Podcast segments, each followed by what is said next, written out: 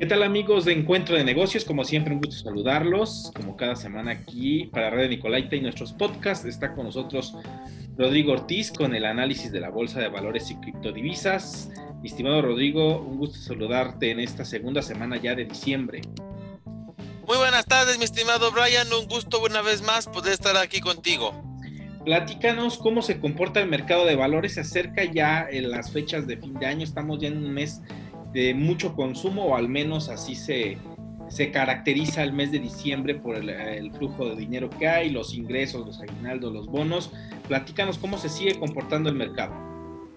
Pues mira, mi estimado Brian, la semana pasada siguió siendo una semana de fiesta en las bolsas terminó noviembre, que fue sido de los mejores meses en la historia de, las bolsas, un noviembre increíble, muy buenas utilidades, empieza diciembre, diciembre empieza con muy buen ánimo, tanto así que en Estados Unidos tuvimos récord histórico, tuvimos máximos históricos, que bueno, para hoy, para el día lunes, este, eso se acabó un poco, hubo toma de utilidades, hay varios análisis de diferentes lados, diferentes versiones, diferentes cuestiones, estimado, este, sobre lo que está pasando en las bolsas, porque el mercado ya está descontando las vacunas, se piensa que eso, el coronavirus ya se ha vuelto un problema de corto plazo, que las vacunas va a desaparecer y volveremos a la normalidad. Entonces, por primera vez, pues la bolsa se ve afectada por los, los pleitos entre Estados Unidos y China. O sea, las, bolsas el día lunes bajan, un poco también como toma de utilidades, o sea, como, como pretexto, ¿no? O sea, este ya este, otra vez problemas, vamos a tomar utilidades, traemos muy buenas ganancias, las tomamos y vemos qué pasa en el mercado. Entonces hay una toma de utilidades, pero el mercado pues, no, no pierde mucho. El día, del, el día lunes pierde el Dow Jones, pierde 0.50%, el Standard punto 19%, o sea, son bajas mínimas, simplemente una toma de utilidades como te comento pero pues eso, esta semana va a estar muy movida. Tenemos las negociaciones del Brexit que cada vez se alejan más, cada vez está más lejos el Brexit. La libra se está desplomando en los mercados, la, libra esterlina por, por la cuestión del Brexit. Tenemos el coronavirus que ha desaparecido, tensiones comerciales entre Estados Unidos y China. Y a pesar de que el paquete económico de estímulos fiscales, el paquete de estímulos fiscales de Estados Unidos que sigue en discusión. La semana pasada quedó ahí en ahí veremos, como que más cargado hacia el no. Este, tuvimos mal dato del empleo el día viernes, muy pocos empleos se generaron en Estados Unidos, mucho menos de lo esperado. Entonces, pues los datos no están siendo alentadores, pero las bolsas no caen, la economía este, no, la economía está muy alejada de la bolsa en este momento, o sea, la economía está mostrando datos muy feos, pero las bolsas siguen de fiesta, lo que hemos platicado aquí, tantos programas, entonces, este, no sé cuánto más va a aguantar la bolsa, no sé cuánto más los inversionistas van a seguir este, apostando con, con estos números, a seguir subiendo y subiendo, pero yo sigo lo que cada semana digo, van a decir que siempre le fallo, pero hay que tener cuidado, porque cuando esto truene, va a tronar muy duro, porque los datos no, no están no están en relación a lo que la bolsa está marcando, mi estimado. Sí, estimado. Y una pregunta que, que, es interesante mencionarlo. ¿Crees que los mercados están siendo demasiado optimistas con la vacuna? Porque, como tú lo mencionas, ya eh, dejan como que en un segundo tema, en un segundo plano, el tema del coronavirus y la crisis que provocó en este 2020 y ya están tomando referencia a otras situaciones de riesgo como es aún la, guerra que se tiene con China. ¿No estarán los mercados siendo demasiado optimistas porque la distribución de la vacuna no va a ser eh, en masa, no va a ser tan rápida como muchos lo imaginan. Son más de 7 mil millones de personas en todo el mundo eh, y la gran número de población lo concentran las mayores economías del planeta. ¿Cómo, cómo, cómo ves esta parte de, los mercados? ¿Verdaderamente están siendo demasiado optimistas con o, están subestimando el tema del, coronavirus aún? Yo pienso que sí, estimado, que están siendo muy, muy optimistas los, los mercados este, siento a los mercados que están como nosotros que dicen, ay, hay vacuna, ya, ya no hay peligro de coronavirus. Hay peligro, primero tienes que poner, primero hay que distribuirla, te la tienes que poner, te tiene que hacer bien reacción y, y demás, ¿no? Y eso no exhibe que te puedas enfermar de coronavirus, te dará más leve, pero en sí, este, creo que sí, yo estoy de acuerdo, los mercados están sobre reaccionando a las noticias de la vacuna, vacuna que está pasando por sus tres fases y parecen alentadoras, que van bien, pero en una vacunación masiva hay que ver qué pasa, mi estimado, porque creo yo no es el mismo control de calidad en una vacuna hecho en poca cantidad que hacerlo masivamente. Y en esta masivamente pago te puede fallar más fácilmente, este, eh, no, a lo mejor en la fabricación, sino en la distribución, en las entregas, en la aplicación incluso, si tiene alguna forma de aplicarse especialmente que, que, en algún lado no sepan bien y después la apliquen mal. Recordemos que había vacunas que necesitaban dos dosis, que, pero que incluso las dosis, la primera dosis era media dosis y después era una dosis. Y que si te ponían una dos dosis completas, o sea, una dosis completa y luego la otra dosis completa, era menos efectiva que si solo te ponen primero media dosis y después una dosis. Entonces, ese tipo de cuestiones, si, si no se explican bien, si no se dicen, pues todo eso va a traer problemas simplemente para para el control de esta pandemia. O sea, se necesita, hay muchos factores que pueden echar a perder la vacuna que digo yo que qué bueno que ya está y que está por distribuirse y que estamos siendo alentadores y demás, pero creo yo que no va a desaparecer de la noche a la mañana esta pandemia como los mercados están pensando. Los mercados yo creo que se están equivocando por esa parte de que piensan que luego luego va a desaparecer. Son buenas noticias, claro que lo son, pero creo que han sobre reaccionado como han sobre reaccionado cualquier noticia en estos momentos, lo que te platicaba, puros datos malos y aún así el mercado reacciona positivo y si reacciona negativo es poquito no, no muy negativo, mantenemos los buenos niveles. Entonces sí, creo yo que los mercados están este, muy, siguen muy optimistas, siguen emborrachados. También puede ser un poco alentado por las bajas tasas de interés y no sé, los en el mercado financiero, en la bolsa, donde sacas rendimientos, o sea, los bonos pues no te están pagando nada. Entonces, creo que también por ahí va un poco, ¿no? Entonces, pero, hijos, estar dentro del mercado en estos momentos a mí me da miedo, estimado. Sí, eh, suena demasiado alentador por muchos factores, porque es un efecto eh, dominó el que, el que se está teniendo con, con, la, con la vacuna, porque de cierta forma si se piensa que se va a, a vacunar de manera efectiva y rápida a, las personas en todo el mundo, es pensar que se van a abrir otros sectores de la economía, que va a haber eh, un regreso a, ese, a esa normalidad que, teníamos hace un año, en el que todos hacíamos una vida totalmente eh, sin restricciones y libre. Y creo que no va a ser tan rápido. Ese, ese sobreoptimismo puede incluso llevar a muchas empresas proyectar números eh, positivos cuando en realidad no pueden ser tan, tan optimistas, más porque no va a ser tan, tan rápido. Incluso las mismas eh, farmacéuticas que están fabricando la, la vacuna tienen cierto eh, límite de, de, producción. No va a ser eh, pues bastante el número de, de, vacunas, aunque son millones, se van a distribuir esa producción en diferentes países. Entonces se vuelve algo que, que no va pegado a la realidad como han sido los mercados en este año, estimado, que hay que reconocerlo. Están desconectados de la realidad y viven en, pareciera que en otro mundo, en un mundo muy optimista en el que eh, se piensa que, está, se está en otra realidad y creo que esta que es un poco más palpable que es la de, la de una posible cura del coronavirus que llegue a, tener un efecto en la vida diaria, pues está todavía un poco lejos, no tanto, pero sí un poco alejado eh, eh, de la realidad, como pensando que pasamos al 2021, brincamos y ya se, se acabó todo. Así es, mi estimado, totalmente de acuerdo, está, está fuera de la realidad, está fuera de, de todo, mi estimado, y pues sí, así mucha gente lo ha visto. Llegamos al 2021, listo, se acabó la pandemia y pues no. Creo yo que en 2021 todavía vamos a estar peleando contra el coronavirus prácticamente todo el año, si no es que todo el año, y ahora sí para el 2022 empezar a despedirnos de él, así como este, posiblemente es una cadena de suministros, la economía está muy golpeada, por más que se diga, este, grandes empresas han sobrevivido, eso, es algo bueno porque eh, los empleos de estas grandes empresas se han mantenido, pero también muchas empresas pequeñas han sufrido porque no tenían el recurso para sobrevivir tantos meses. Y no solo estamos hablando de, de los tres meses de encierro, estamos hablando de, de todo, porque a lo mejor las grandes empresas, por sobrevivir, redujeron su gasto y entonces ese gasto era para comprarla a pequeños, pequeñas empresas, a pymes, y que gracias a ello las pymes funcionaban bastante bien. Les cierran la llave por ese lado y pues ahora la pyme no puede mantenerse porque simplemente no está recibiendo el recurso de la grande empresa, que la grande empresa hizo todo para sobrevivir, se vale.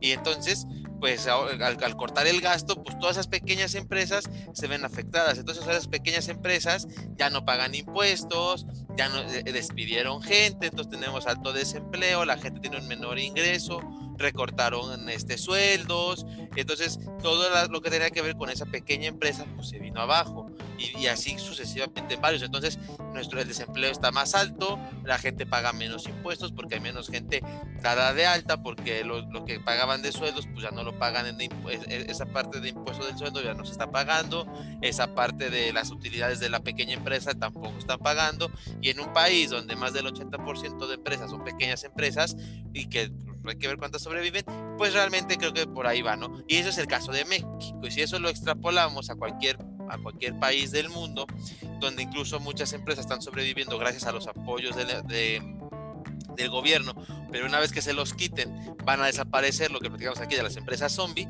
entonces pues el gobierno está apoyándolas que pensando en que sobrevivan y que después van a recuperar ese dinero con los impuestos que les van a cobrar y pues resulta que en cuanto le quitas el apoyo se muere la empresa, pues fue una mala inversión vía gobierno porque gastaron en salvarlos pero al final no lo salvaron y entonces pierden ese, e, esa posible recaudación y entonces este efecto se va se va pasando por todo el mundo y donde el gobierno pues a tener menos dinero para comprar aunque quiera comprar vacunas pues cómo lo compra, ¿no? Porque va a descuidar un lado o el otro. Ok, compro vacunas, pero pues ya no voy a construir carreteras, ya no va a haber agua potable para la gente. Entonces va a tener que tomar decisiones complicadas. O vacuno a todos o, o, o le sigo dando agua a la gente, ¿no? ¿Qué hago? Y entonces cada gobierno tiene que hacer eso y también el privado, porque los que se quedan sin empleo, mismo que ganan, ay, bueno, yo compro, yo pago mi dosis de vacuna, pues cómo, si ya no tienes empleo. Entonces, el mundo se, después de esta pandemia se volvió más pobre, el mundo es más pobre que, que hace un año justamente. Entonces, va a tardarse, es un año perdido para la economía, es un año, per, bueno, no solo perdido, se retrocedió un año, se retrocedieron años y años, se retrocedieron en, en, esta pandemia. Entonces, el mundo es más pobre, entonces, entonces eh, la única forma es el tiempo, el tiempo nos va a recuperar la economía, va a salir adelante, pero para que sea instantáneo, pues no, porque primero hay que seguir sobreviviendo, empezar a echar las maquinitas de, de la economía nuevamente y ahora sí Va, a empezar la recuperación y podremos volver a ver estos números tan impresionantes que estamos viendo en, en, las bolsas, pero por eso digo que es insostenible, porque la economía está en pinzas. Bueno, creo que está dependiendo de una aguja, de la aguja de una vacuna que no la veo tan cerca que se vacune todo el, el mundo como, como los mercados piensan, estimado. Así es, estimado, es algo que aún todavía falta por recorrer, es un camino que si bien ya casi es el final de un episodio difícil para todo el mundo y para la economía, también es un momento que todavía tendrá que recorrerse. No está totalmente eh, eh, finalizado ese capítulo en el que se pueda dar eh, por terminada un, un, unas restricciones que seguramente van a seguir durante más de un año hasta que definitivamente incluso la Organización Mundial de la Salud declare que ya la pandemia fue totalmente erradicado, que el virus fue erradicado y de esta forma pues volver a tener esa confianza de la movilidad social, porque incluso va a quedar esa, ese efecto en el que la gente va a dudar en ir a lugares masivos, va, va, a dudar en estar en lugares donde exista mucha aglomeración, aunque vemos todo lo contrario en los medios, seguramente en eventos que sí son ya masivos como los conciertos o grandes eventos, pues sí puede provocar para algunas personas algo de, de, de desconfianza en algún momento. Y hablando, mi estimado, sobre el mercado también, eh, hay una noticia interesante que platicábamos antes de, de comenzar sobre eh, los futuros eh, del agua, algo que está, me llama mucho la atención porque pues comenzar a vender futuros del agua implica de que pues, el, el, el, vital líquido empieza a escasear y se empieza a considerar ya como algo que, que en algún momento se puede acabar. Así es, mi estimado, este, lo platicábamos antes de, de la entrevista, Chicago Mercantile Exchange va a listar, todo indica que la próxima semana empiezan a cotizar futuros del agua. Sí, la, noti la noticia suena muy fuerte, o sea, el título que se le da es muy fuerte.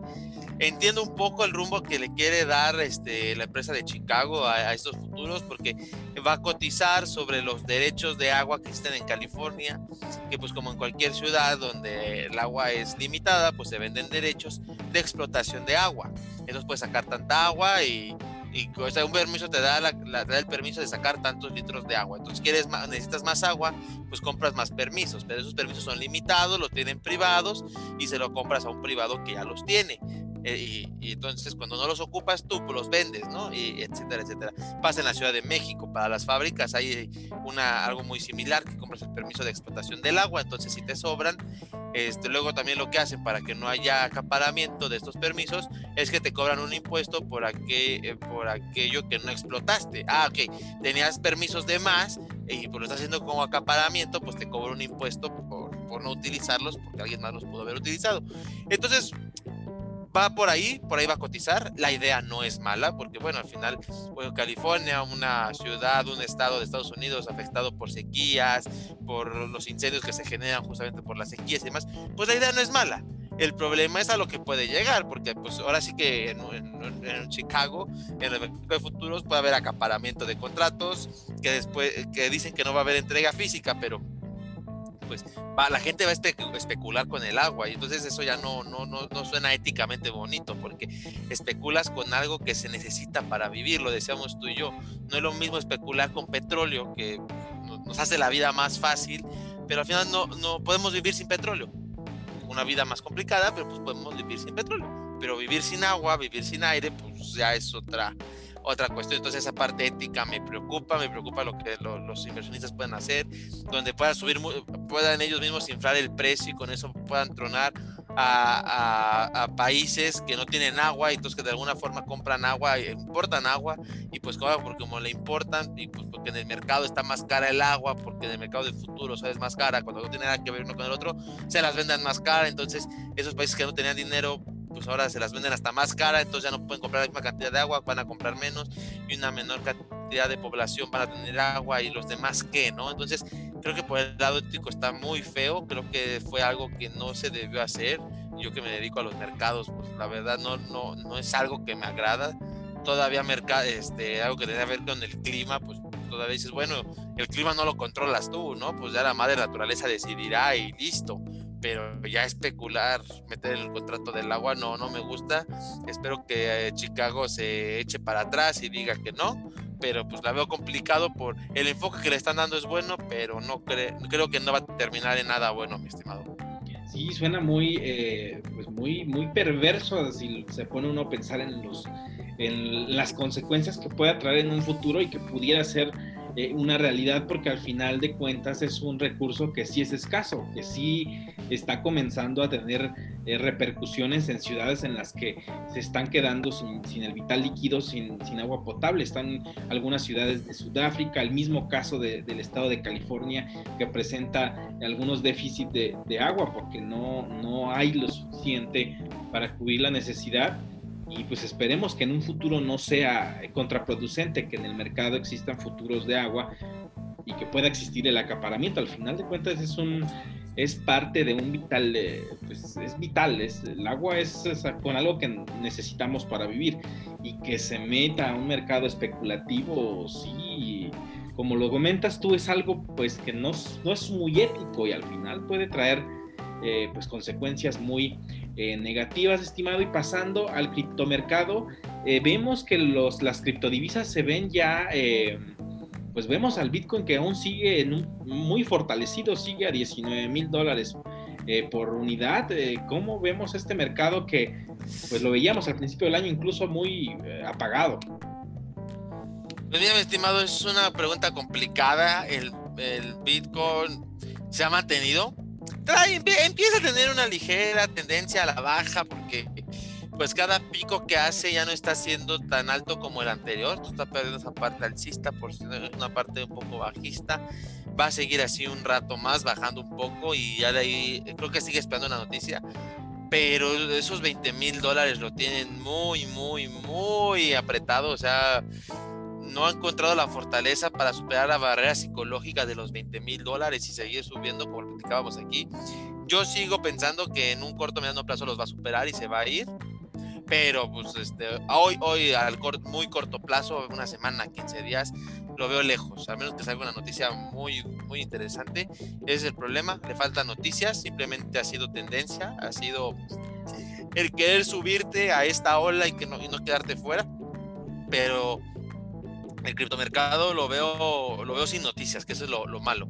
Veo, veo, una, este, veo tendencias y demás, pero no veo, no veo algo que haga que rompa los 20 mil dólares en 15 días. Tal vez en un mes lo vamos a ver, pero en muy corto plazo no, no lo veo. Faltan noticias para poder platicar de algo más, más allá de que se ha logrado mantener estable, se ha logrado mantener arriba, pero no, no, no hay más, mi estimado.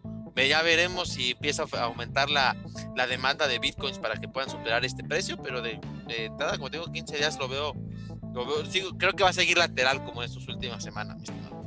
Pues interesante, estimado, porque, bueno, se mantiene en un precio muy alto, pero como tú dices, no se mueve como se movió hace, hace tres años, en el que veíamos que era constante, que eran dos o tres días había picos interesantes del 10% y subía y subía, porque, eh, bueno, ahorita lo vemos en 19 mil dólares, pero hace tres años apenas iba subiendo a 10 mil, 11 mil dólares y aumentó hasta los niveles que están ahorita. Entonces, eh, habría que esperar eh, lo que suceda en, una noticia fuerte que haga que el precio de los 19 vinca a los 20 mil y se rompa la barrera psicológica y de ahí para arriba puede, puede repuntar eh, rompiendo esa, ese récord de hace tres años que pues que sí esperábamos, bueno, al menos yo en lo personal no creía verlo nuevamente en el precio, pero ya vimos que es muy, muy volátil el Bitcoin y vemos que sí tiene sus, sus, sus, formas de dar sonrisas, pero habrá que esperar cómo, si se sostiene en los 19 mil, y si no, o, cae nuevamente estrepitosamente o ya sube definitivamente la barrera de los 20 mil dólares estimado y pues veremos, veremos cómo, cómo se sigue comportando. Así es, mi estimado, justamente así. Esperemos que siga subiendo, pero en 15 días lo veo muy complicado. Creo que seguirá lateral, mi estimado. Perfecto, estimado. Pues me da mucho gusto saludarte, estimado Rodrigo, de tenerte aquí en el programa. Nos escuchamos la próxima semana también aquí en radio y como siempre en los podcasts a través de las diferentes plataformas vía streaming. Muchas gracias, estimado. Hasta la próxima.